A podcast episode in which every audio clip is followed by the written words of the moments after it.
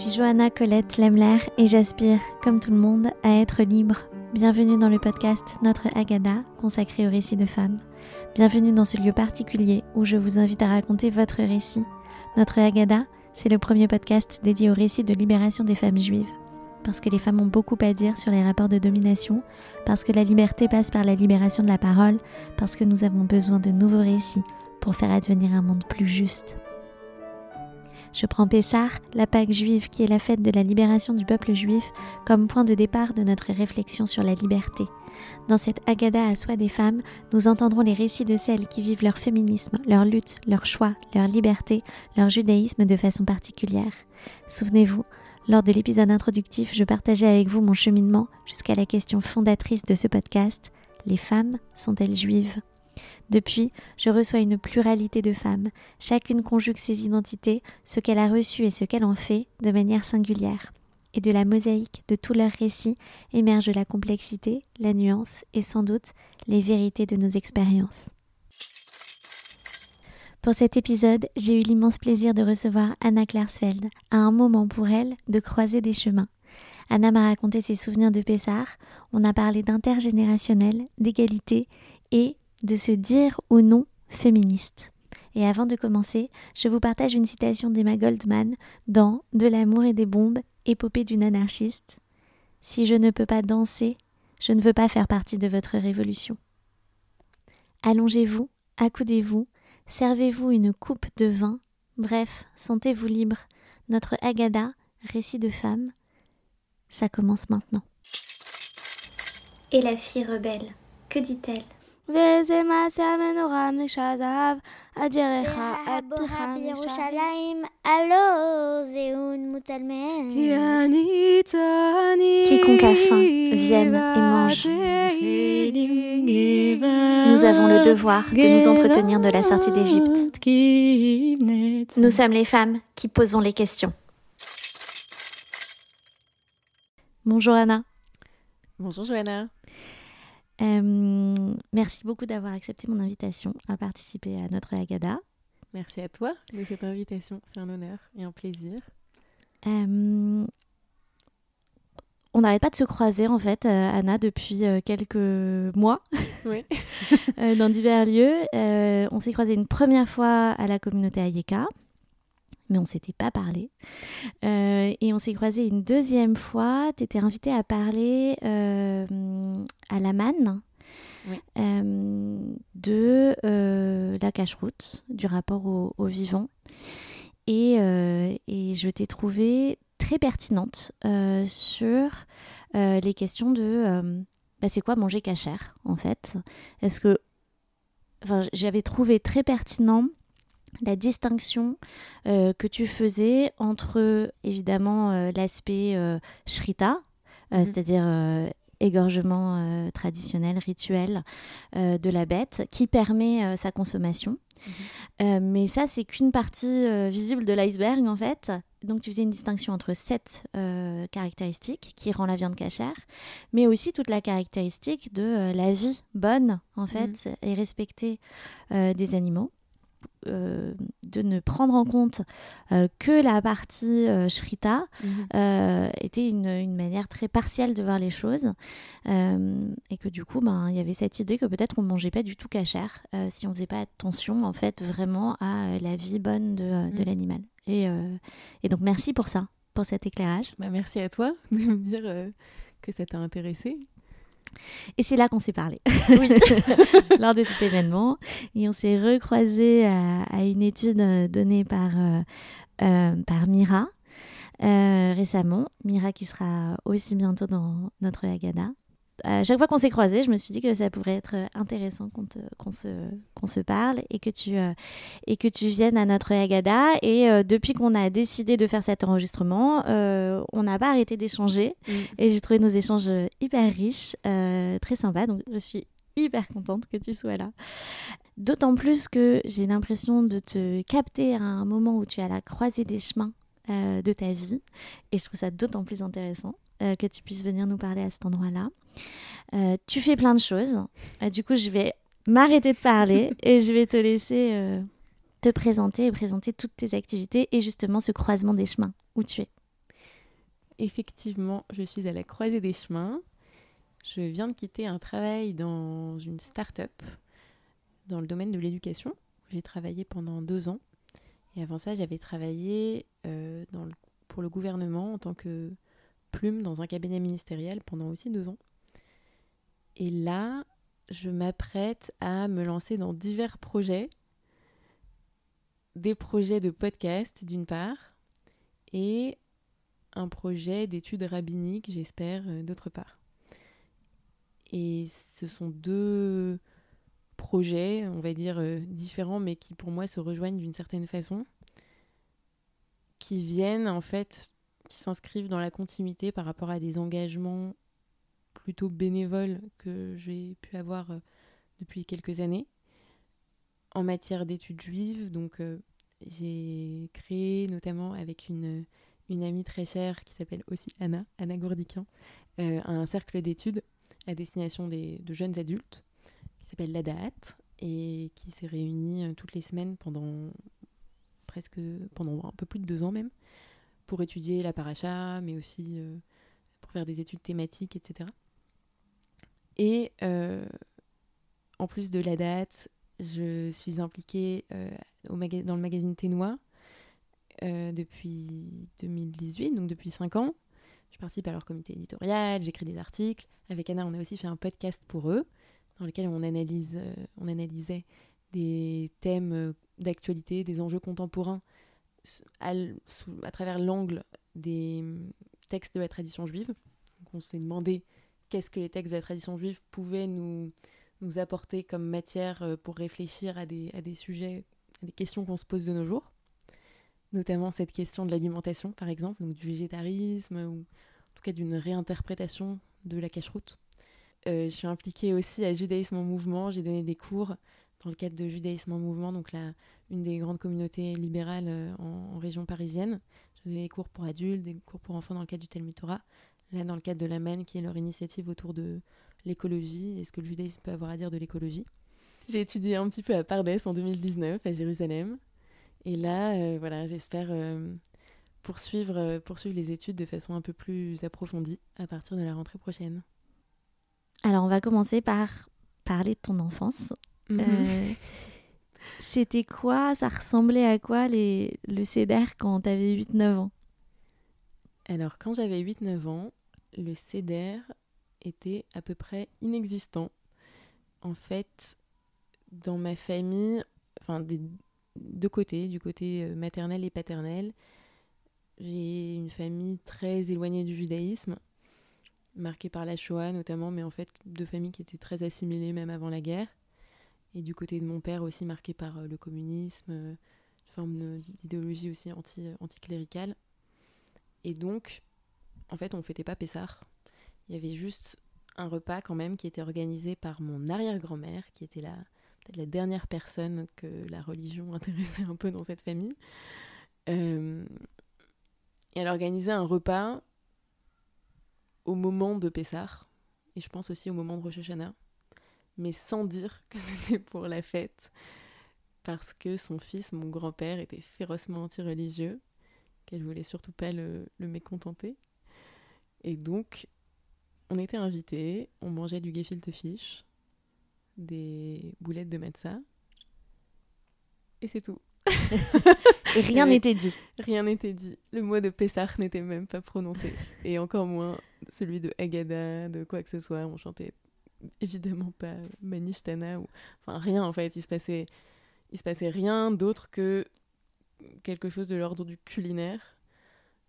Ce qui n'est pas rien en soi, mais ce qui est peu. Ce qui est peu, mais qui a quand même ancré euh, chez toi quelque chose de l'ordre du souvenir, du- de l'ordre de la transmission en fait. Ou même pas. Bof.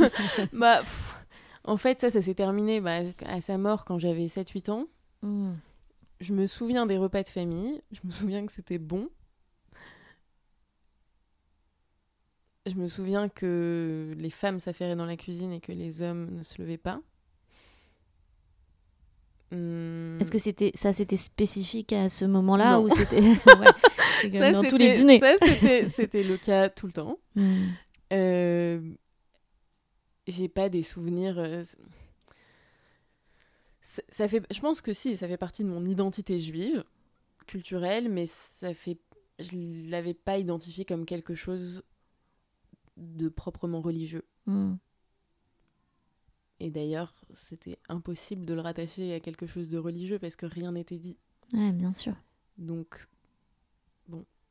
Et de l'autre côté, donc ça c'est du côté de mon père et du côté de ma mère, je pense que ma grand-mère ne savait même pas quel jour était Pessah, Hmm. quel jour euh, tombaient d'autres fêtes dont par ailleurs elle ne connaît même pas la signification.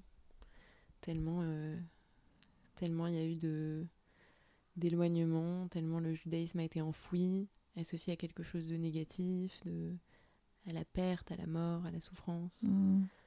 Donc en fait, ça a été. euh, Ouais, c'est le grand vide identitaire euh, côté, côté maternel.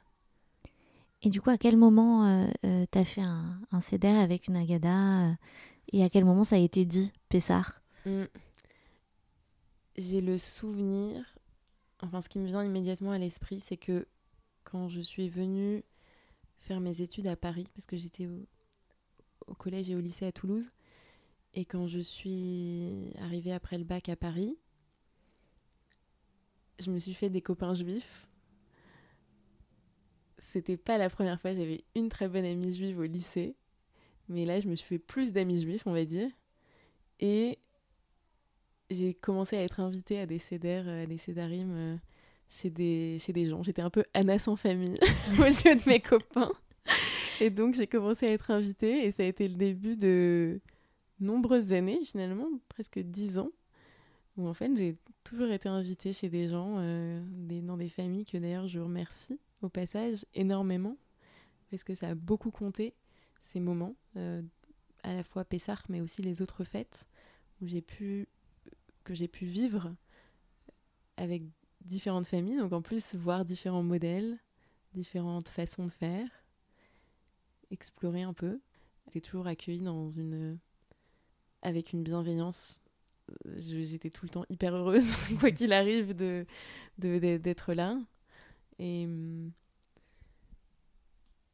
donc ouais, les premiers CDR c'était chez des amis. Et là, depuis, ça fait deux ans que je que je fais des CDR, CDRIM avec ma famille. Que tu organises toi, du coup? Oui. Parce que tu m'as quand même dit que tu avais fait ta bat mitzvah à Toulouse. Oui. Euh, donc il y avait, il y avait euh, comme ça une, une hiérarchie de fêtes, euh, c'est-à-dire on faisait pas les fêtes de l'année. En revanche, il y avait quand même un marquage de, du passage à l'âge adulte. En fait, je crois que mes parents ont voulu que mon frère et, et moi nous recevions un minimum d'éducation juive que eux n'avaient pas reçu de la part de leurs parents. Mais précisément parce que eux ne l'avaient pas reçu, ils étaient bien en peine de nous le transmettre eux-mêmes. Et donc c'est pour cette raison qu'ils nous ont inscrits au Talmud Torah, mon frère et moi, quand, quand on avait, je sais pas, 6-7 ans. D'abord dans la communauté libérale à Paris, puis ensuite quand on a déménagé à Toulouse, c'était un, un Talmud Torah tenu par euh, la communauté Lubavitch. On était assez en décalage. Euh, mais donc voilà, donc en fait on a fait le Talmud Torah pour cette raison, et donc bah, on a continué de façon assez naturelle finalement jusqu'à la bar mitzvah pour mon frère et la bat mitzvah pour moi. Et, et ensuite ça s'est arrêté, parce qu'en fait, en dehors, en fait c'était ça notre vie juive, c'était le Talmud Torah. Voilà. Oui, et, et cette question euh, hyper intéressante que souvent dans ces, dans ces communautés euh, avec le Talmud Torah euh, qui est enseigné aux enfants, euh, la bar mitzvah peut signifier le début de cours de plus haut niveau pour les garçons. Quand pour les filles, la bat mitzvah signe effectivement l'arrêt des- de l'étude. parce qu'il n'y a pas de cours en fait qui sont donnés derrière aux, aux jeunes femmes. Mm. Moi j'ai vécu ça en tout cas à Nancy. Ouais, je, je, je suis même pas sûre qu'ils aient proposé à mon frère ou à mes parents pour mon frère de continuer des cours. Ok. Peut-être qu'ils ont vu en nous une famille qui était irrécupérable. Les. Lubavitch, ils pensent pas à ça.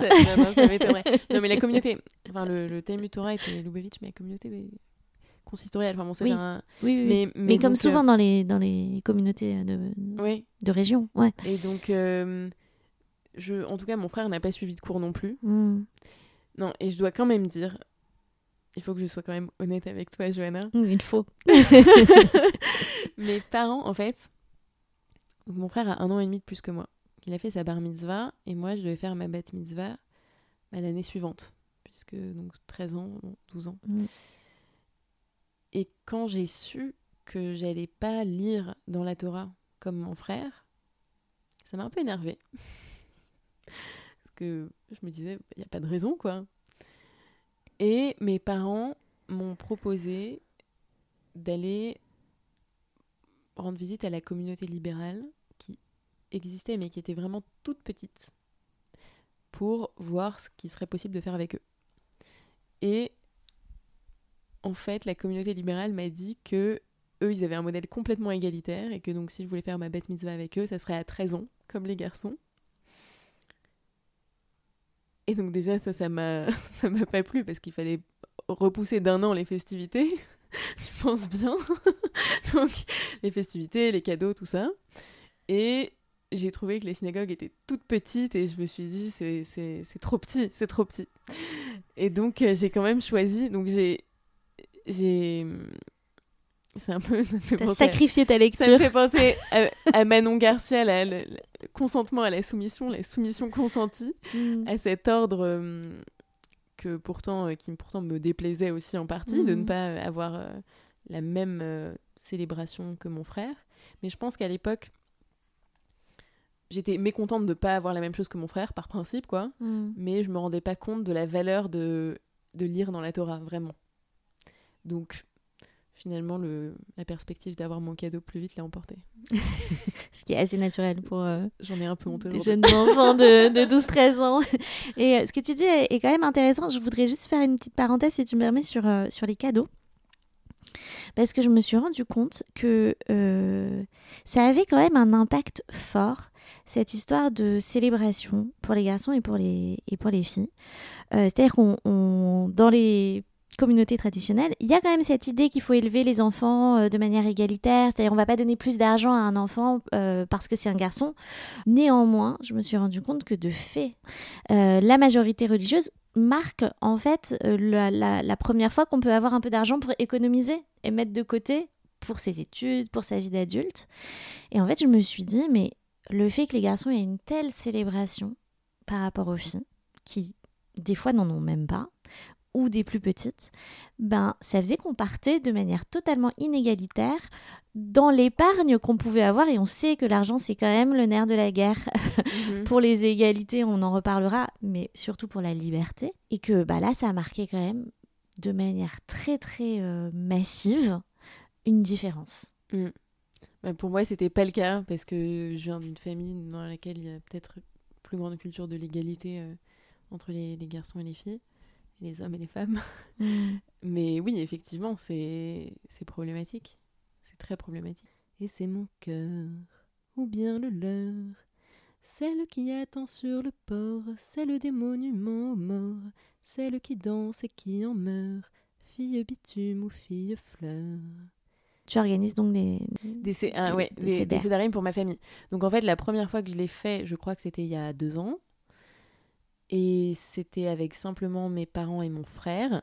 Et là, en fait, j'ai fait un truc. En fait, je voulais quand même qu'ils qu'ils sachent ce qu'il y a dans la Haggadah euh, traditionnelle, quoi. Donc on a lu la Haggadah, ce qui était une découverte pour eux. Et, et en même temps, qui les a intéressés, je crois. Ils ont trouvé ça un peu long. c'est Mais long Ça les a intéressés. Et cette année, on a fait un repas avec aussi euh, avec des oncles, des tantes, des cousins, cousines qui sont plus éloignés que mes parents encore, parce que mes parents, ils ont quand même eu cette démarche d'essayer de... Je reviendrai peut-être, mais aujourd'hui, ils sont quand même euh, assez impliqués dans la communauté juive libérale à Toulouse, qui depuis a, a grossi un peu. Mm. Bref, donc là, il y avait, euh, cette année, il y avait donc cousins, cousines, etc. Et je me suis dit, voilà, je me suis vraiment beaucoup posé de questions dans l'organisation de ce CEDER parce que je trouvais ça compliqué à la fois de leur transmettre quelque chose de quand même qui ressemble un peu à la tradition qu'ils aient un goût de la tradition et en même temps que ça les dégoûte pas. Voilà, le goût sans dégoûter. Parce que c'est long, oui, c'est très long. Si on fait les choses de façon très traditionnelle, c'est très long. Et puis dans ma famille, euh, on est on rigole pas avec la nourriture. Donc euh, dîner à 22h, c'est pas du tout une option. encore 22h, c'est tôt. Et encore 22h, c'est tôt, bien sûr. Et donc, et donc et non seulement c'est long, mais en plus, il y a certains passages de la Agada qui sont pour des gens euh, non avertis, qui n'ont pas l'habitude, qui peuvent sembler très difficiles à appréhender. Donc par exemple, je sais pas, je pense au passage sur la multiplication du nombre. Euh, oui. Enfin, voilà, tous les passages. Du nombre des plaies. Du mm. nombre de plaies. Et donc je me suis dit, bon, comment on fait pour euh, concilier un peu ces deux choses? Mm. Et donc, d'abord, j'ai demandé aux gens d'apporter des textes qui leur parlaient sur la liberté, pour aussi les ancrer dans une réflexion philosophique qui dépasse le cadre euh, purement juif. Je me suis dit que ce serait une bonne entrée en matière. et, euh, et, ensuite, par rapport à la Haggadah, j'en ai trouvé une version synthétique. Et donc, ça n'a pas duré trop longtemps, mais c'était déjà. J'ai senti que c'était la limite. J'ai senti que c'était la limite. Et quand je leur ai dit à la fin, c'était le premier soir, et quand je leur ai dit à la fin que je le refaisais le lendemain, quand je l'ai évoqué, ils ont dit Quoi? Complètement folle Deux fois de suite. Deux fois de suite Mais mm. pourquoi? Et en fait, d'ailleurs, ces questions, ce, pourquoi, il c'est écho à plein d'autres pourquoi qui avaient été posés tout au long de la soirée. Mm. Parce qu'en fait, et quelque part, c'est très bien pour une, un dîner de Pessard, mais ils n'ont pas arrêté de poser un million de questions pendant le dîner, et euh, avant, surtout avant d'ailleurs, parce que tout était nouveau et donc c'était à la... enfin c'était intéressant c'était différent parce qu'en fait on... du coup ça on a... j'ai pas eu le temps de faire tous les... toutes les choses que j'avais prévues imaginées etc parce que j'ai dû répondre à des questions qui auxquelles j'avais pas pensé et c'est c'est c'est vraiment intéressant. Et la, je crois la deuxième personne qui, euh, qui, il y a Myriam Ackerman aussi, qui a eu cette démarche de faire le CEDER pour ses parents. Mmh. Euh, et, ça inverse. Et à la fois, c'est hyper beau parce qu'on parle toujours, on parle beaucoup en ce moment d'intergénérationnel. Mm. Et, et, évidemment, le CEDER est fait pour intéresser les enfants, pour que les enfants posent des questions. Donc il y a tout ce jeu de la transmission des, des parents aux enfants. Euh, mais en fait, là, tu t'es retrouvé, toi, dans la position de, bah, de faire poser des questions. Mm. Et je trouve que cette euh, possible circulation du, du, savoir et des rôles euh, est belle et, très intéressante en fait. C'est-à-dire que la matrice du CEDER, si mm. on voit le CEDER comme une matrice de euh, faire accoucher des, réflexions sur la, sur la, libération et la liberté, permet que ce soit dans les deux sens. Oui, absolument. Et il y a deux choses qui me viennent à l'esprit. D'une part, que ça, c'est le cas avec mes parents, mais même avec ma grand-mère. Ma grand-mère qui n'était pas là au CEDER, mais à qui j'ai rendu visite pendant la semaine de Pessard. je lui avais dit, mamie, c'est Pessard, euh, donc euh, je mangerai pas de pain, pas tout ce qui est farine, etc. Elle avait quand même fait un gâteau. Elle m'a dit, quoi, même pas le gâteau? Ouais, non, même pas le gâteau. Euh, bref, et donc, je me suis dit, il faut quand même que je lui explique pourquoi je fais ça, qu'est-ce que c'est que ce truc? Et je lui ai dit, voilà, je lui, je lui ai demandé ce qu'elle connaissait de Pessar. Et elle m'a dit, rien. Je lui ai dit, bon, bah, c'est la fête euh, au cours de laquelle on raconte la sortie d'Égypte. Est-ce que tu, ça te dit quelque chose, ce récit? Et non. Alors, je ne sais pas si elle a exagéré son ignorance pour me donner l'occasion d'expliquer quelque chose que, qui m'intéresse, peut-être. Mais elle avait l'air de, de découvrir, en fait, euh, toute cette histoire que je me racontais. Et à la fin, elle m'a demandé il euh, n'y a pas un film qui raconte ça? C'était là, le prince d'Égypte. ok. Euh, bref, donc, donc oui, il y a cette euh, transmission un peu inversée. Et en même temps, non, ce que je voulais dire aussi, c'est que moi, ça, ça, me touche beaucoup, ce passage de la Haggadah au début, quand on dit si nos parents, si nos pères n'avaient pas été libérés, on ne serait pas libre aujourd'hui. Si nos si nos pères n'avaient pas été libérés de l'esclavage, en Égypte. Et je pense que la, liberté, elle se construit génération après génération, et notamment la liberté d'être euh, pleinement juif, par exemple. À la fois, j'ai l'impression que j'ai franchi un pas par rapport à mes parents, mais quand même, mes parents avaient ouvert la voie. En me, mettant, en nous mettant avec mon frère au Talmud Torah, ils avaient réamorcé, ils avaient amorcé un retour à l'identité juive qu'ensuite j'ai prolongé à ma façon, que mon frère a prolongé d'une autre façon. Mais je suis. Je, me sens tributaire quand même. Enfin, je me sens. Ça sort pas de nulle part. Et ensuite, c'est une forme de retour en fait, il y a une forme de cycle. Et. Ouais. Et ensuite, en fait, je trouve ça intéressant qu'on dise à la fois si nos pères n'avaient pas été libérés, on ne serait pas libres aujourd'hui.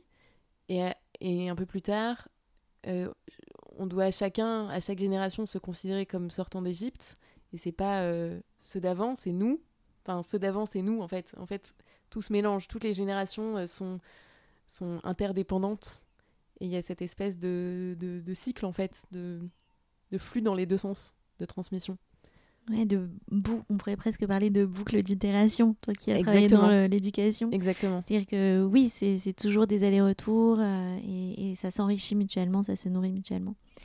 Euh, hyper intéressant. Et tu as eu d'autres. euh, Il y a eu d'autres euh, euh, discussions sur la liberté euh, intergénérationnelle?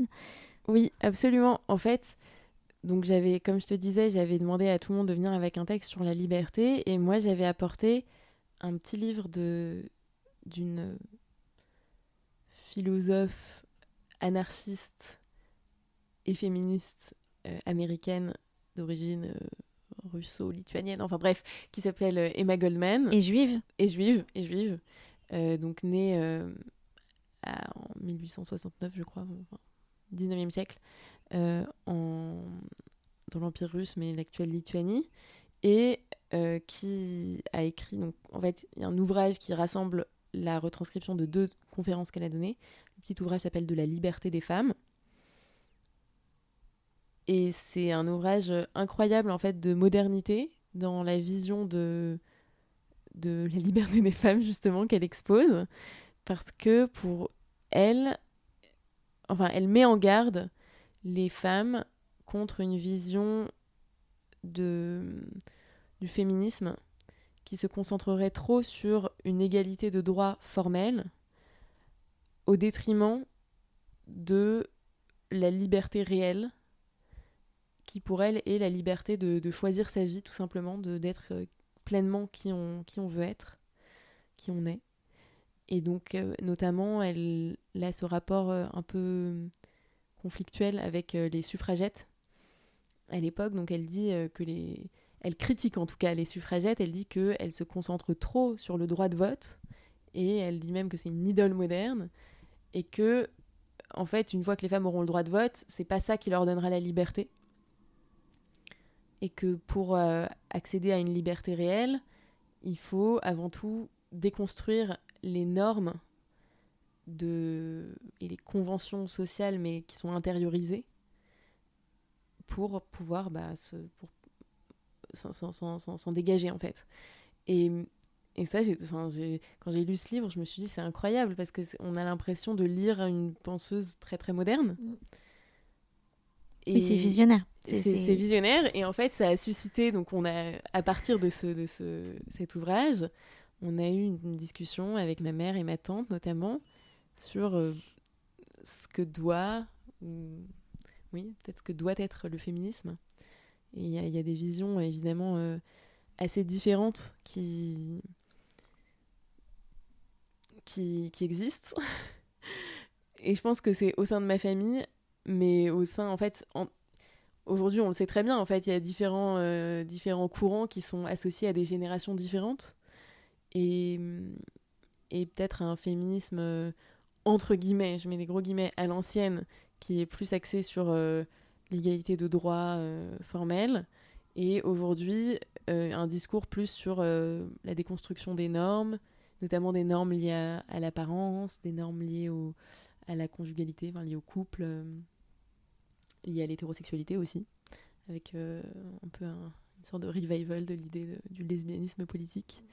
Et, hum, et c'était intéressant de faire dialoguer en fait de faire dialoguer en fait ces différentes voix féministes qui reflètent différentes générations. Oui, c'est euh, vrai qu'il y a ce point euh, qui, qui, revient souvent sur le mot féministe, enfin, ou féminisme.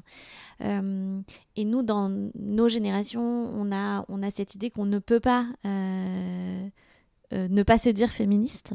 Et en même temps, il y a plusieurs femmes que j'ai entendues récemment alors, euh, celles qui parlent d'aujourd'hui et qui sont vivantes aujourd'hui, d'autres qui parlaient d'un autre euh, moment.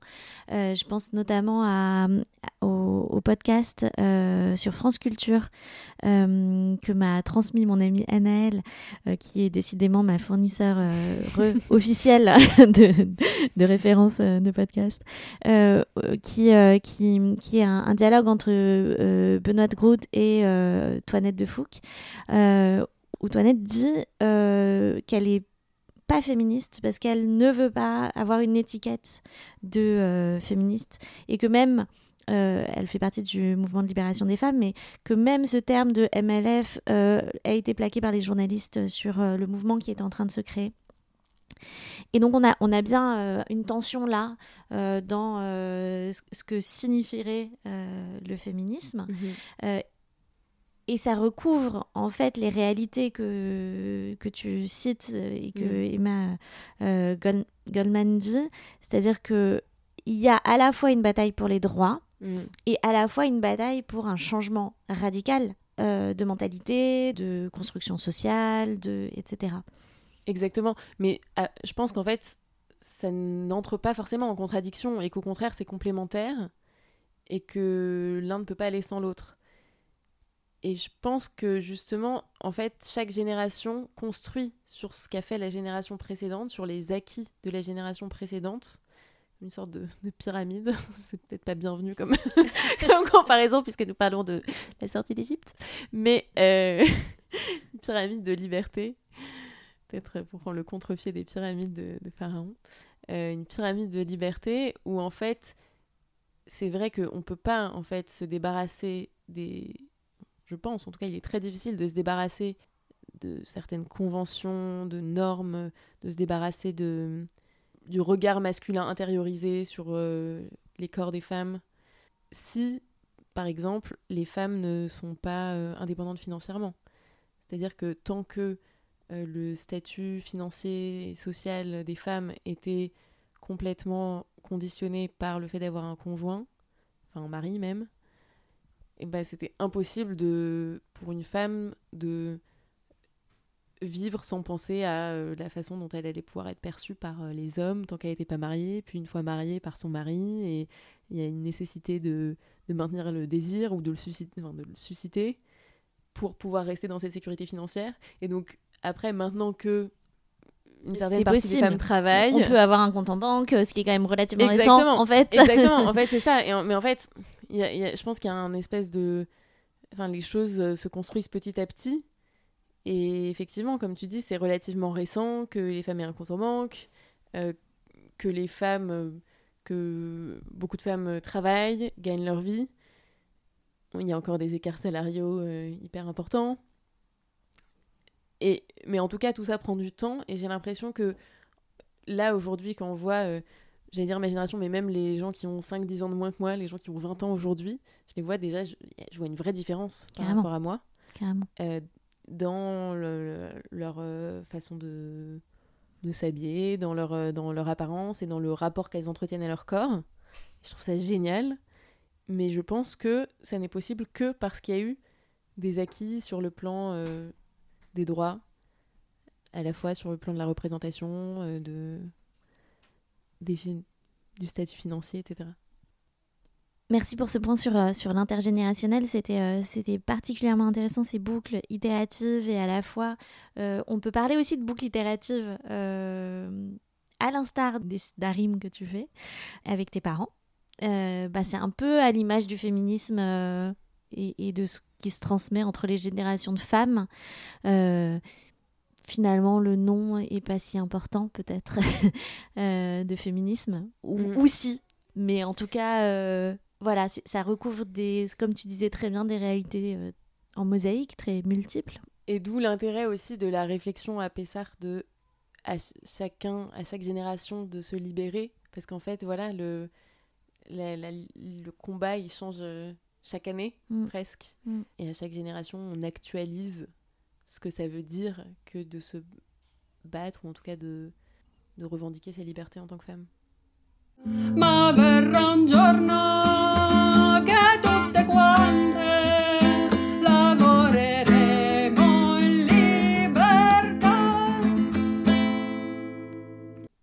Alors j'ai une question euh, sur les, les CEDER que, que tu as organisés pour ta famille. Là, tu nous as euh, bien présenté euh, la, la, préparation intellectuelle. Mhm. De, de, la fête, mais je suis toujours très intéressée de savoir comment se passe la préparation très matérielle, parce qu'on sait que l'intellectuel ne peut se faire que si eh ben, il y a une gestion du matériel qui est faite. Alors, comment ça se passe? Alors, le matériel, il a été partagé. Donc, le matériel, c'est-à-dire le culinaire principalement. Oui. Il a été partagé entre ma mère, mon père et moi. Je pense que ma mère a quand même un peu plus fait. Donc, ma mère a fait un gefilte fish. Moi, j'ai fait des boulettes de matza. et mon père a fait l'agneau. Fou. Donc, euh, voilà. Et pour d'autres fêtes, donc Rosh Hashanah cette année, j'avais aussi fait un truc avec ma famille, aussi c'était une des premières fois. Et là, c'est quand même plus ma mère qui avait fait, si je me souviens bien. Mais là, voilà, il y a quand même eu un partage, même s'il était probablement imparfait, mais il y a quand même eu un partage. Et d'autres gens ont apporté des desserts. Quelque chose de collectif. Quelque chose de collectif, relativement. Mais ce qui reflète pas forcément euh, la façon dont les choses se sont toujours passées dans ma famille. Mais là, en l'occurrence, c'était, c'était pas mal. C'est intéressant parce que tu, tu as quand même été euh, élevé dans, dans, une famille plutôt égalitaire. Mon père est un féministe théorique. D'ailleurs, il a même consacré une partie de ses recherches à la question des écarts salariaux entre hommes et femmes. Mais à la maison, pendant mon enfance, le partage des tâches était quand même inégal. Vraiment inégal.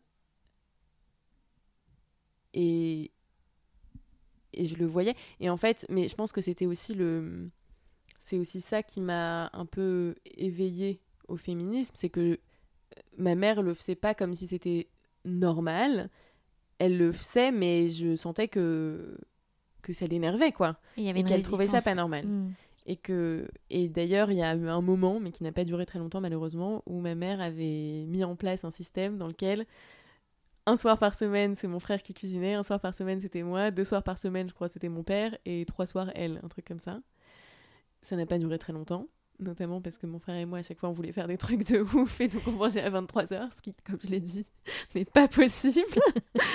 euh, voilà, mais il y a eu tentative et il y a eu discussion aussi à ce sujet. Et j'ai le souvenir de ma mère me disant à un âge assez. Voilà, quand, quand je devais être ado ou pré-ado, que les inégalités de l'inégalité de répartition des tâches s'était creusée entre mes parents après, après notre naissance à mon frère et à moi et que c'était très souvent le cas dans les couples et qu'il fallait que je fasse très attention le jour où moi-même j'aurais des enfants à ce que ça ne se reproduise pas en, voilà, en posant les choses euh, dès le départ euh, de façon égalitaire et notamment dans le, dans le lien aux enfants.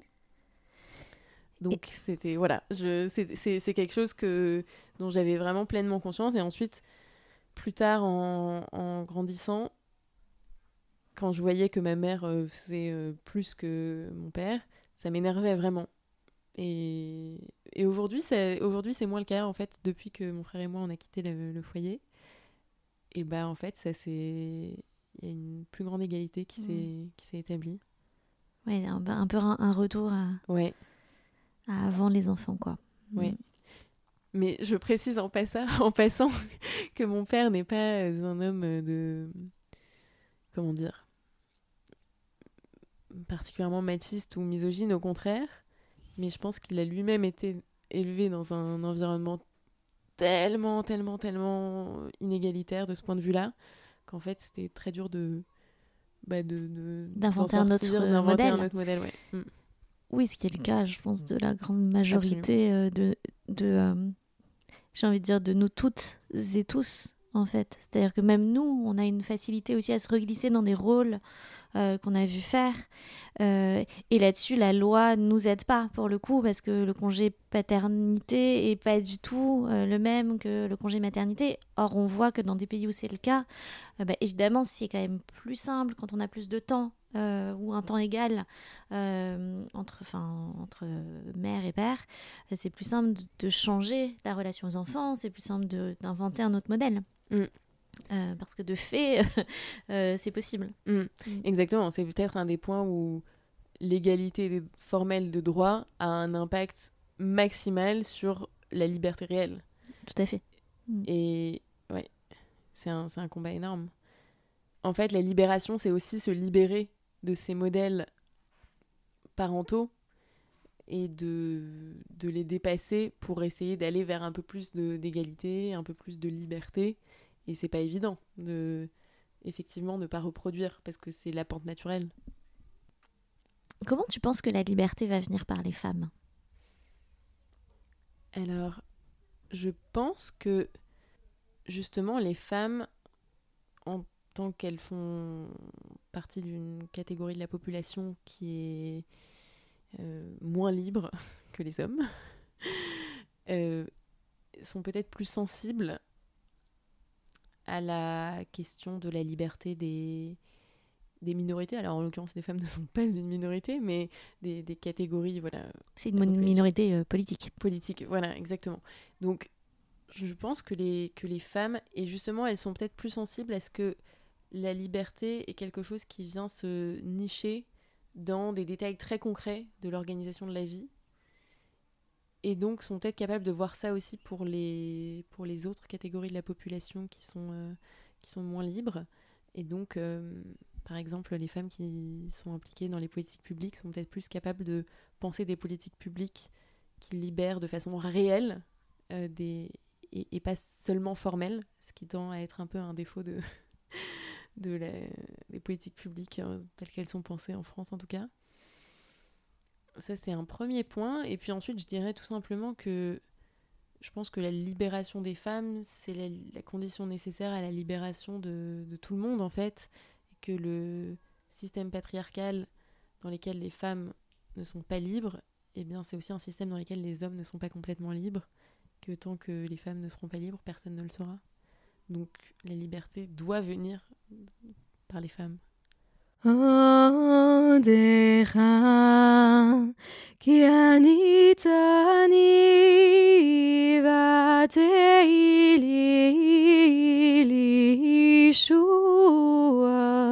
Mais oui, les, les femmes euh, sont soumises à un, nombre d'injonctions euh, énormes, mais en miroir, les hommes aussi. C'est-à-dire qu'on demande aux hommes, enfin je pense toujours à la guerre en fait, de me dire qu'on on demande quand même aux hommes d'être dans une certaine stature, euh, d'aller d'aller euh, défendre euh, des choses et de servir de chair à canon. Enfin, quel genre d'injonction fait-on aux hommes Euh, Enfin, et, et- et de, de quoi peuvent-ils se libérer à cet endroit-là aussi? Mm, mm. C'est capital comme question. Totalement, et de toutes les attentes qui pèsent sur eux en termes de rapport aux émotions, de, de plein de choses.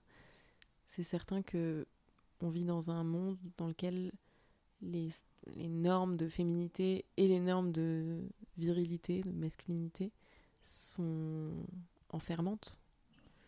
Tout le monde.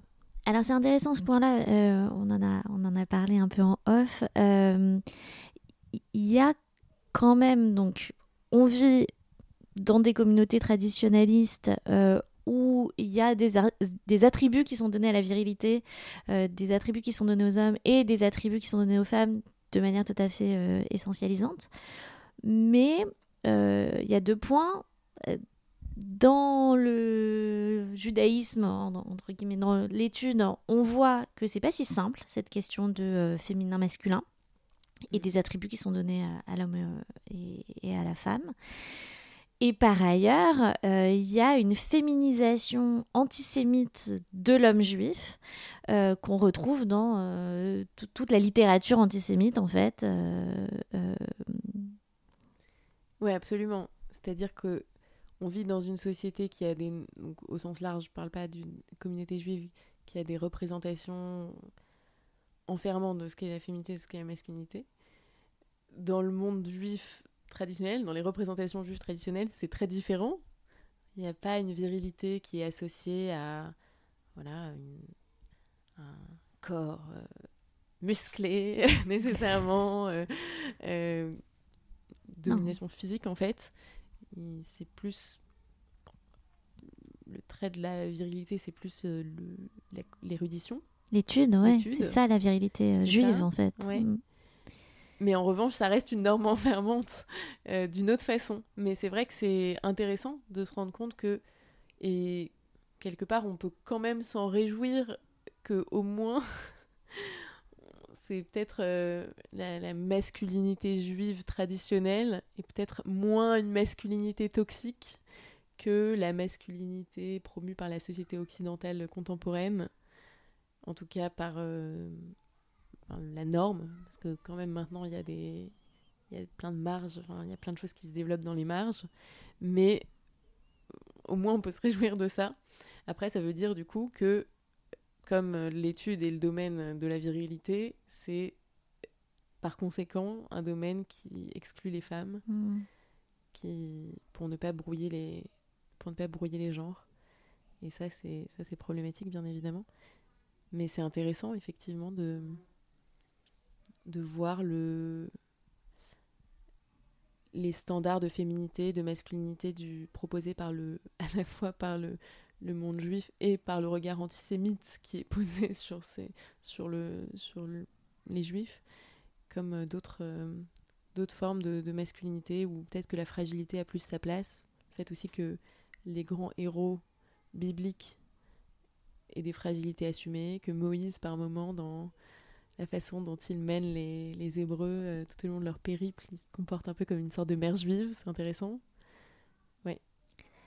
Oui, et on peut euh, à ce sujet-là recommander des lectures, euh, notamment de Boyarine. Alors, c'est pas traduit encore en français, mais, mais on fait toujours dans ces épisodes de, notre Agada des appels aux éditeurs pour traduire ce genre d'ouvrage qui manque cruellement à la, à la communauté euh, francophone. Euh, et également euh, Delphine Orviller qui reprend Oui, dans, son ouvrage qui s'appelle Réflexion sur la question antisémite, elle consacre tout un chapitre au lien entre antisémitisme et misogynie, en fait, et au fait que le, il y a tout un discours antisémite qui associe l'homme juif à la femme, qui, voilà, euh, par exemple, elle évoque le fait que Léon Blum était euh, traité de femmelette, euh, d'hystérique. d'hystérique, donc de, avec toute une, une imagerie misogyne en fait, Mm. euh, que les hommes juifs étaient, qu'il y avait des légendes qui circulaient au Moyen Âge notamment, mais jusqu'à assez tard en fait, sur le fait que les hommes juifs auraient leurs règles. Donc il y a une féminisation de, des hommes juifs dans l'imaginaire antisémite qu'elle décrit de façon que j'ai trouvé très intéressante.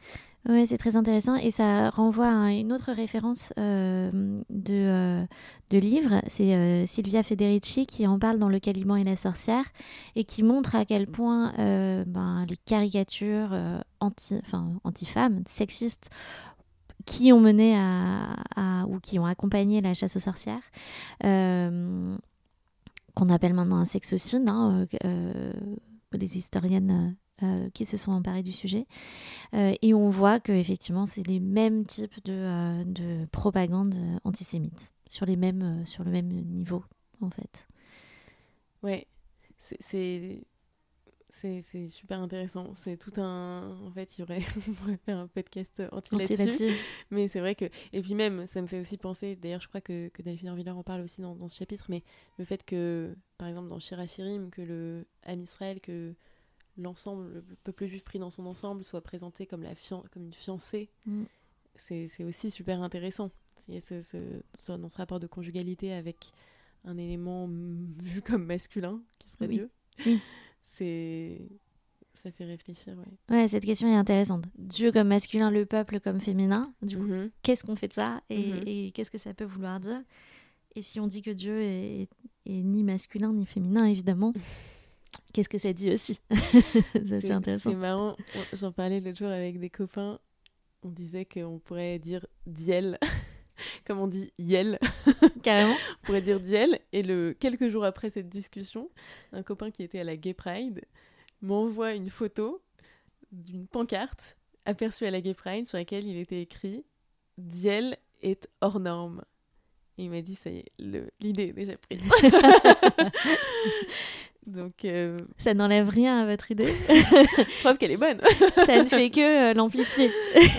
Et ça, c'est un des grands points. euh, J'en parle dans l'épisode particulier sur la sororité. Et je le répète parce que je pense que c'est un de mes plus gros enseignements de ces dernières années, qui est cette idée qu'il n'y a pas d'engagement à somme nulle dans nulle part, mais vraiment encore moins entre les femmes. C'est-à-dire que c'est pas parce qu'une femme a une idée ou reprend une idée qu'elle enlève quelque chose à une autre femme. Bien au contraire, c'est 1 plus 1 et pas 1 moins 1. Et, Mhm. et je pense que si on pouvait élargir cette idée un peu à- au fait qu'on n'est pas en concurrence, mais que euh, ben, on travaille toutes pour euh, la même chose, euh, ça aiderait un petit Ouais. peu. Ça me fait penser à ça me fait penser à Rachel et Léa, ce que tu dis, Mm. Parce que dans l'histoire de Rachel et de Léa, dans leur rapport à, à Jacob, il y a un peu ce cette idée qu'il y a un- une quantité limitée d'amour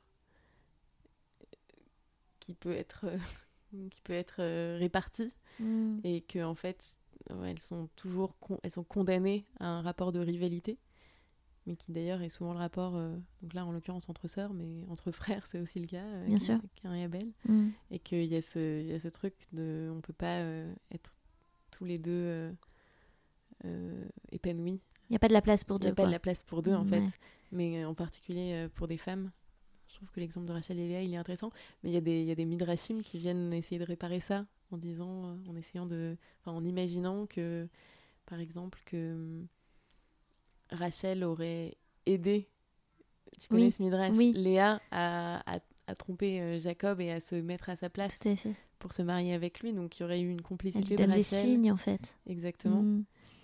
donc c'est intéressant de voir comment les, comment les rédacteurs du, du Midrash essayent de, Sauver quelque de chose. sauver ici. quelque chose dans leur Mm. sororité. Ouais, tout à fait. C'est intéressant.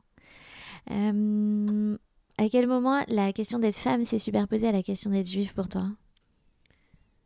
Alors, assez tardivement finalement, parce que je me suis construite comme femme et comme euh, féministe d'ailleurs, avant de vraiment construire mon identité juive au sens de rapport à des rituels, à, quelque chose de vraiment religieux. Hum, et je dirais que, en fait, c'est quand j'ai commencé à assister à des cours dans le monde juif orthodoxe et que là j'ai compris certaines choses sur le fait que par exemple l'étude normalement de l'Agmara était réservée aux hommes, que les femmes n'étaient pas censées devenir rabbins, que aussi les femmes dans l'espace synagogal étaient souvent, euh, j'allais dire parquées, c'est un peu fort, mais étaient voilà, devaient se, contenter d'espaces euh, très éloignés de, de etc. Et effectivement très réduit. Et très Euh, réduit. En fait, c'est quand j'ai découvert ça que, que j'ai vraiment pris la mesure de, du fait que voilà, les femmes dans le monde juif traditionnaliste que jusque-là je connaissais peu, donc ça je parle de quand j'avais autour de 25 ans. Voilà, que, que, les, que les femmes avaient voilà, été en fait euh, très limitées dans leur, euh, dans, leur, dans leur judéité, dans l'accès au texte notamment. Et ça m'a surprise en fait. Je, ça, ça me semblait hyper bizarre en fait. C'est vrai que pour quelqu'un qui n'a jamais étudié, qui n'a pas du tout grandi dans un monde traditionnaliste, le fait, même simplement par exemple, de se dire que les femmes ont accès au Tanar, mais pas à la Gemara, c'est déroutant. Après, bien sûr, je l'ai compris. J'ai, enfin, je l'ai compris, non, mais j'ai compris les ressorts de, ce, de cet éloignement forcé des femmes des textes euh, talmudiques. Euh, Qui est quoi, du coup? Qu'est-ce que tu as compris de ça? Bah, en fait, ce que j'en ai compris, c'est, bon, d'une part, que, évidemment, connaître la loi, c'est avoir plus de pouvoir sur la façon dont on applique cette loi dans son quotidien. Donc, c'est, c'est devenir un peu plus autonome dans son rapport à, à ce qu'on, à la règle, aux règles qu'on applique. Et pas forcément avoir besoin de demander à un homme en permanence. Ça, c'est une première chose.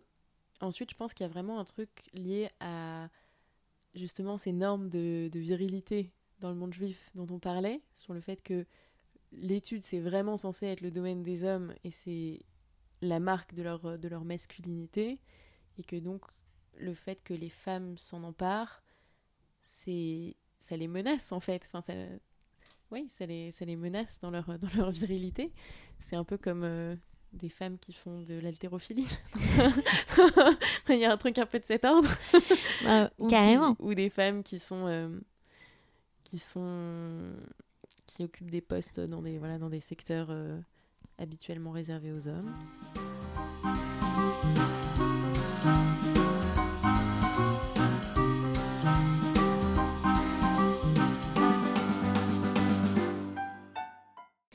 Et, ça boucle très bien avec cette histoire d'engagement à nulle. Enfin, c'est comme s'il y avait un... C'est comme s'il y avait un périmètre limité d'études de la Torah. Et c'est hyper bizarre en fait quand Oui. on y pense parce que c'est un champ illimité de connaissances en fait la Torah et de réflexion et d'ailleurs c'est pensé comme ça. Oui. Enfin c'est c'est hyper étrange de, de dire bah non c'est limité aux hommes parce que sinon euh, il y aura pas assez en fait. Trop bizarre. Ouais, franchement c'est c'est très bizarre. Enfin, moi, moi, moi, je trouve ça- toujours ça très bizarre, hein, honnêtement. Mais, mais, mais, mais c'est vrai que c'est, c'est, ouais, c'est de cet ordre, c'est de l'ordre de la, un peu de la fierté masculine. euh, Et, et j'ai eu des discussions qui me l'ont montré clairement, où je voyais que certains interlocuteurs que j'ai pu avoir étaient vexés, blessés que je puisse avoir des connaissances en matière de Torah. Mm. Ouais, Ce étrange. qui, ce qui est ce qui peut sembler un peu irrationnel en fait Mm. quand on- en tout cas quand on connaît pas ce background culturel là Mm. du monde euh, juif religieux Mm. bon il faut faire avec enfin il ouais. faut faire avec non il faut il faut le combattre mais en fait il faut le combattre en en, sachant que ça existe, ouais, bien sûr. Euh, mais moi, je me souviens d'avoir posé cette question en cours euh, de pensée juive, donc où il y avait un public féminin autorisé. J'ai dit c'est quoi le problème avec l'étude des femmes? Et la réponse avait clairement été par un homme, euh, un rave, qui m'avait dit on on veut pas en fait que les femmes étudient. J'étais- hyper surprise de cette réponse et en même temps, ça dit très bien toute la, la, partie politique euh, de cette question. On veut pas pourquoi? Parce qu'il y a une apologie de la différence, une apologie et, et ça pourrait être intéressant, cette apologie de la différence. Bell Hooks en parle, elle dit qu'il faut fonder la sororité sur la différence, et je pense qu'elle a raison. Mais c'est intéressant comment l'apologie de la, de la différence ici se loge dans on veut que les femmes et les hommes soient différents euh, pour que la relation homme-femme puisse être euh, intéressante. Ou, euh, Oui, c'est ça. Et d'ailleurs, on en parlait aussi en- dans une, une discussion avant, de, avant de, commencer à enregistrer, mais le fait que souvent les femmes et les hommes sont essentialisés, d'ailleurs beaucoup, on entend dans la bouche de beaucoup de, de de rabbinim, le mot la femme. moi, à chaque fois, je me dis la femme, mais je ne l'ai jamais rencontrée. Présentez-la moi. Qui est la femme Qui est l'homme? Euh, Bon, et, et souvent, donc, ce, quand la phrase commence par la femme, souvent ce qui euh, s'annonce derrière, c'est la femme est spirituellement, spirituellement plus élevée que l'homme mm, et donc n'a pas besoin d'étudier, de mm. pas, pas autant besoin de prier parce qu'elle est déjà plus proche de, Mm. de Dieu, tu comprends? Et donc, euh, elle, son rôle, c'est c'est d'élever les enfants, mais l'éducation, c'est un rôle extrêmement important, tu sais? Oui, je sais. ce truc apologétique dont on avait aussi parlé avec Myriam et Kerman parce que sans ça ça marcherait pas effectivement si on n'était pas valorisé à faire euh, un certain nombre Bah de oui. choses on- bon, déjà ça nous énerve mais Oui. là en- encore plus si c'était pas ça Euh, Mais en fait, en fait, la question, c'est la question du choix. Parce que pourquoi pas En fait, en fait, il faut que toutes les possibilités soient ouvertes et à tout le monde. C'est-à-dire qu'une femme qui, effectivement, euh, s'épanouit pleinement dans le l'éducation de ses enfants et, et sans avoir d'activité professionnelle à côté, enfin, vraiment, pourquoi pas Euh, Mais euh, le, le problème, c'est dans le fait de, de- de mettre des, des barrières, en fait. C'est là oui, que on sent d'essentialiser que- ouais, bien sûr. d'essentialiser et même d'interdire en fait. D'interdire le fait de dépasser ces, ces cases là Mhm. essentialisantes. Oui, dans ce discours apologétique, il y a toujours un moment où j'ai envie de dire Mais du coup, comme je suis une femme et que je suis spirituellement euh, plus haute, est- est-ce que je peux dire quelque chose? Oui c'est ça Bah, du coup laissez-moi vous enseigner. Laissez-moi- Juste taisez-vous deux secondes. Ouais. Ouais, c'est hyper bizarre. Ça, ça marche, ça fonctionne pas. Et on en parlait aussi. Il y a un, il y a une- un vrai euh, manque d'exigence intellectuelle sur ces arguments, en fait, oui qui nous et, conviennent pas, du coup. et on parlait aussi de, de l'argument de ça on a toujours fait comme ça ça a toujours fonctionné comme ça on voit bien euh, quand on ouvre un traité du Talmud que tous les rabbinim que, que, les chachamim sont que des hommes donc les femmes ne peuvent pas être rabbins Oui. bah euh, c'est vrai que c'est c'est pauvre comme argumentaire mais on l'entend Ouais, bien sûr. Euh, Est-ce qu'il y a une lutte pour la libération qui te touche particulièrement? Ouais, je, je, je pense que me touchent toutes. Euh, potentiellement, en tout cas. Une qui me touche particulièrement, ça serait sûrement le... la libération par rapport aux normes intériorisées de- d'apparence physique. Parce que j'ai eu et j'ai toujours des amis proches qui sont concernés par des troubles du comportement alimentaire ou qui l'ont été.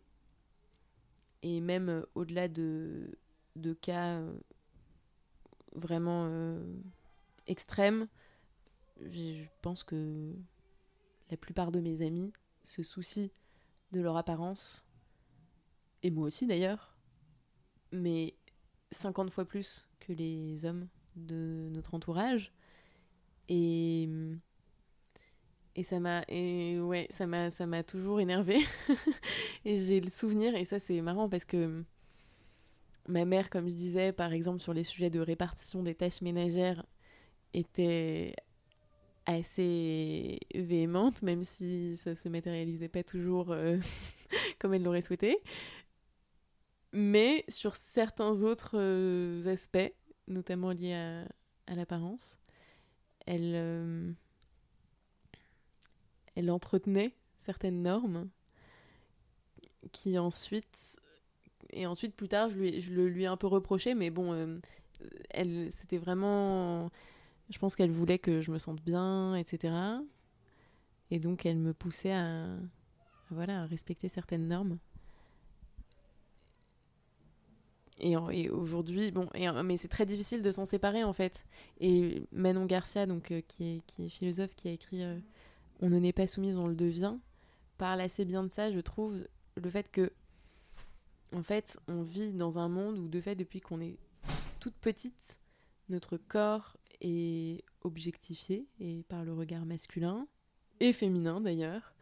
Depuis qu'on est toute petite, on a des commentaires, parfois valorisants, parfois désobligeants sur nos corps. Et donc, en fait, on grandit avec donc elle elle appelle ça le je crois le devenir corps objet. En fait on, est programmé pour se soumettre à un désir extérieur et pour vouloir se conformer à un désir ou à des, et à des normes qui, qui vont venir euh, euh, conditionner le désir et c'est et elle elle dit ce que ce qui est super intéressant c'est qu'elle dit on peut la soumission à ces normes peut être l'objet d'un choix consenti. Donc elle appelle ça euh, forme de consentement à la soumission, de, soum- de soumission consentie, qui résulte d'une sorte de calcul coût-bénéfice. En fait, typiquement, bah, euh, par exemple, mettons euh, la question, de, la question des- de la pilosité. Je sais pas si tu as lu le livre de Léa Taïeb sur le sujet, mais super intéressant. Ouais. C'est super intéressant parce que Léa, que je remercie au passage parce qu'elle m'a été, euh, elle, a, elle, a, elle a été super euh, quand j'ai pitché mon, mon podcast. Donc euh, merci de, de me donner l'occasion de la remercier. bah, bah, c'est hyper intéressant. Le, enfin, toutes les questions li- liées à l'apparence sont intéressantes, mais par exemple, le poil, c'est quand même encore un tabou hyper fort. Mm. Et c'est vrai que de se dire, bon, ok, je, je m'épile plus du tout. je- Voilà. En fait, il y a un coût immédiat dans le regard extérieur. Et certes, d'un point de vue collectif, à terme, ça permettrait une libération si toutes les femmes se mettaient à, à transgresser cette norme. Mais si on fait le calcul coût-bénéfice à l'échelle individuelle aujourd'hui, c'est certain que on, a un- on va se sentir plus libre si on n'a pas de poils. Mm. Parce qu'en fait, on va moins euh, se soucier du regard extérieur quand on Mm. marche dans la rue. Euh. Donc en fait, il y, a tout- y, a, y a un peu une- cette espèce de dialectique entre, d'une part, individuel collectif et long terme, court terme. Et je trouve que sur la question de- du, du rapport au corps, elle est particulièrement importante. Mm, carrément. Et. Ouais, voilà. mais, su- mais surtout, non, mais surtout ce- cette question du rapport au corps, elle me touche. Elle me tient à cœur parce que c'est des questions de santé en fait. Derrière, il y a des vraies questions de, santé physique et mentale qui sont en jeu. Et, voilà, c'est aussi le cas évidemment pour euh, la question des, des violences. Mais voilà.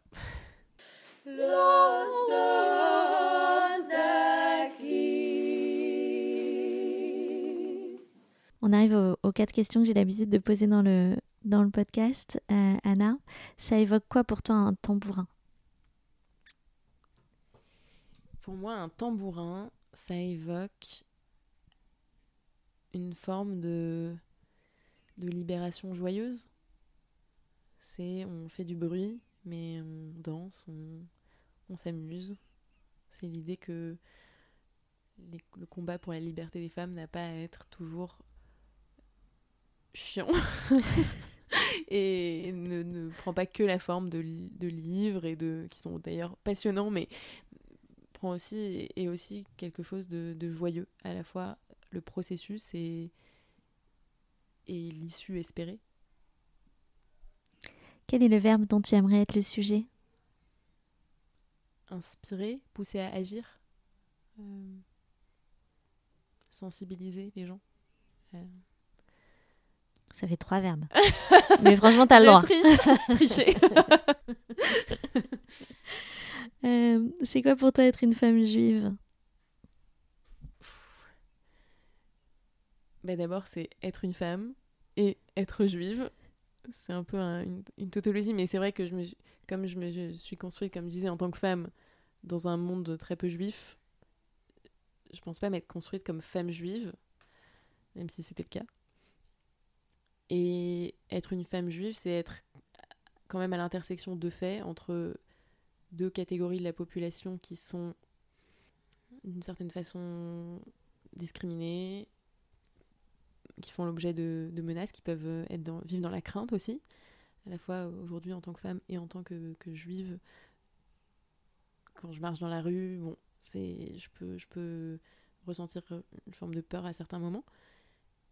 Et donc, c'est aussi, j'espère, pouvoir être plus sensible à la discrimination, euh, toute forme de persécution dont peuvent faire l'objet d'autres catégories de la population. Et peut-être pour ajouter quelque chose qui n'a aucun rapport, mais et je pense qui est lié aussi à, à la phase de la vie dans laquelle je suis, mais je pense qu'il y a une injonction, être une femme, c'est avoir une injonction à la maternité, et je me demande si le fait d'être juive n'en rajoute pas une couche. voilà, Sans doute. sans mauvais jeu de mots d'ailleurs. Euh, Et la dernière, est-ce que tu es libre? Non, je pense pas être libre. Je pense que la liberté, c'est toujours un horizon. Et c'est jamais un état pleinement acquis. Donc, j'essaye de comprendre les, mes enfermements pour mieux m'en libérer. Je, je pense que je- au moins j'ai la chance d'être libre d'essayer de me libérer.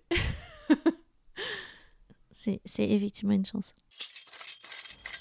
Est-ce qu'il y a un passage de la Haggadah traditionnelle ou, ou de la Haggadah des femmes qui te touche particulièrement?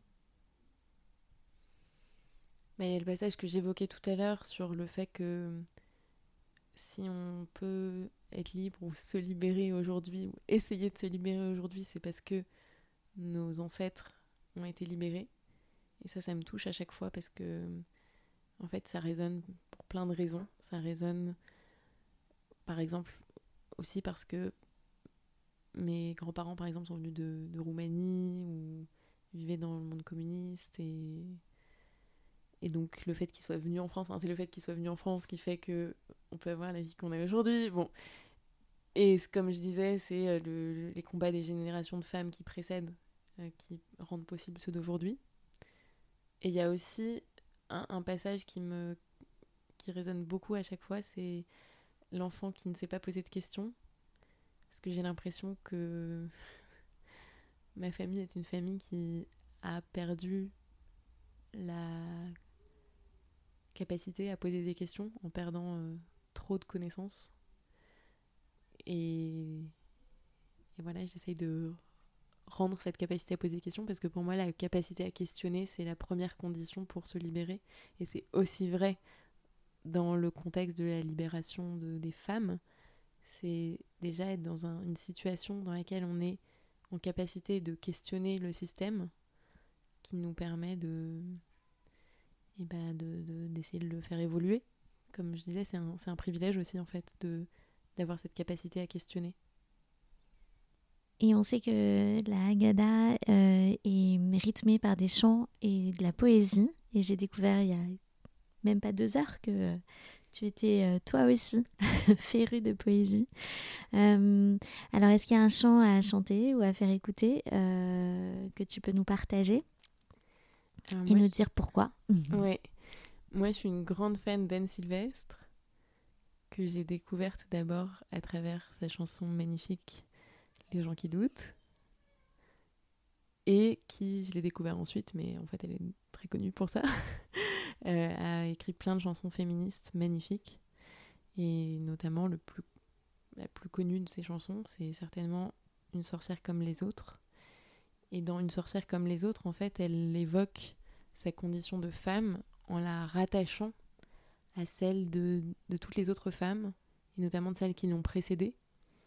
Donc elle dessine une forme de sororité et de sororité intergénérationnelle que je trouve très belle et qui justement résonne avec ce dont on a parlé. Et donc je vais essayer d'en chanter un bout. Elle est extrêmement longue, donc je vais pas du tout, du tout euh, chanter tout. J'en profite pour dire qu'elle a aussi écrit d'autres chansons féministes, notamment une qui s'appelle Douce Maison, qui est honnêtement très difficile à écouter parce qu'elle est sur le viol. Et c'est une métaphore, mais très très réussie comme métaphore, enfin qui est très parlante et qui est, assez déchirante. Mais vraiment, je, je vous la conseille. Et donc, une sorcière comme les autres. Alors, j'essaye d'en chanter un bout. S'il vous plaît, regardez-moi, je suis vrai. Je vous prie, ne m'inventez pas, vous l'avez tant fait déjà. Vous m'avez aimée servante, m'avez voulu ignorante. Forte, vous me combattiez, faible, vous me méprisiez. Vous m'avez aimée putain, et couverte de satin. Vous m'avez faite statue, et toujours je me suis tue. Quand j'étais vieille et trop laide, vous me jetiez au rebut. Vous me refusiez votre aide quand je ne vous servais plus. Quand j'étais belle et soumise, vous m'adoriez à genoux. Me voilà comme une église, toute la honte dessous. Ce n'est que moi, c'est elle ou moi, celle qui aime ou n'aime pas, celle qui règne ou se débat, C'est Joséphine et Ola Dupont, fille de nacre ou de coton. Et c'est mon cœur, ou bien le leur, celle qui attend sur le port, celle des monuments aux morts, celle qui danse et qui en meurt, fille bitume ou fille fleur. Et c'est ma mère ou la vôtre, une sorcière comme les autres. Merci beaucoup. C'est parfait pour terminer cet épisode. Merci Anna. Merci.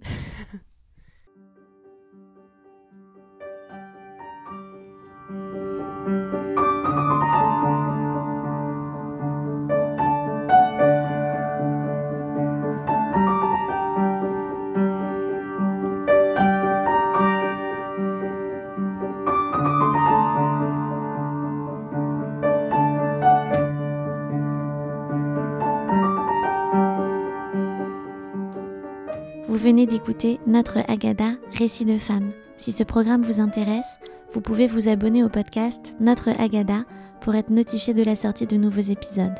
La meilleure façon de me soutenir, c'est d'en parler à vos proches et à vos amis et de partager le lien. Vous pouvez également me laisser des messages et des commentaires et suivre le compte Instagram Notre Agada Récit de femmes. Merci et à bientôt.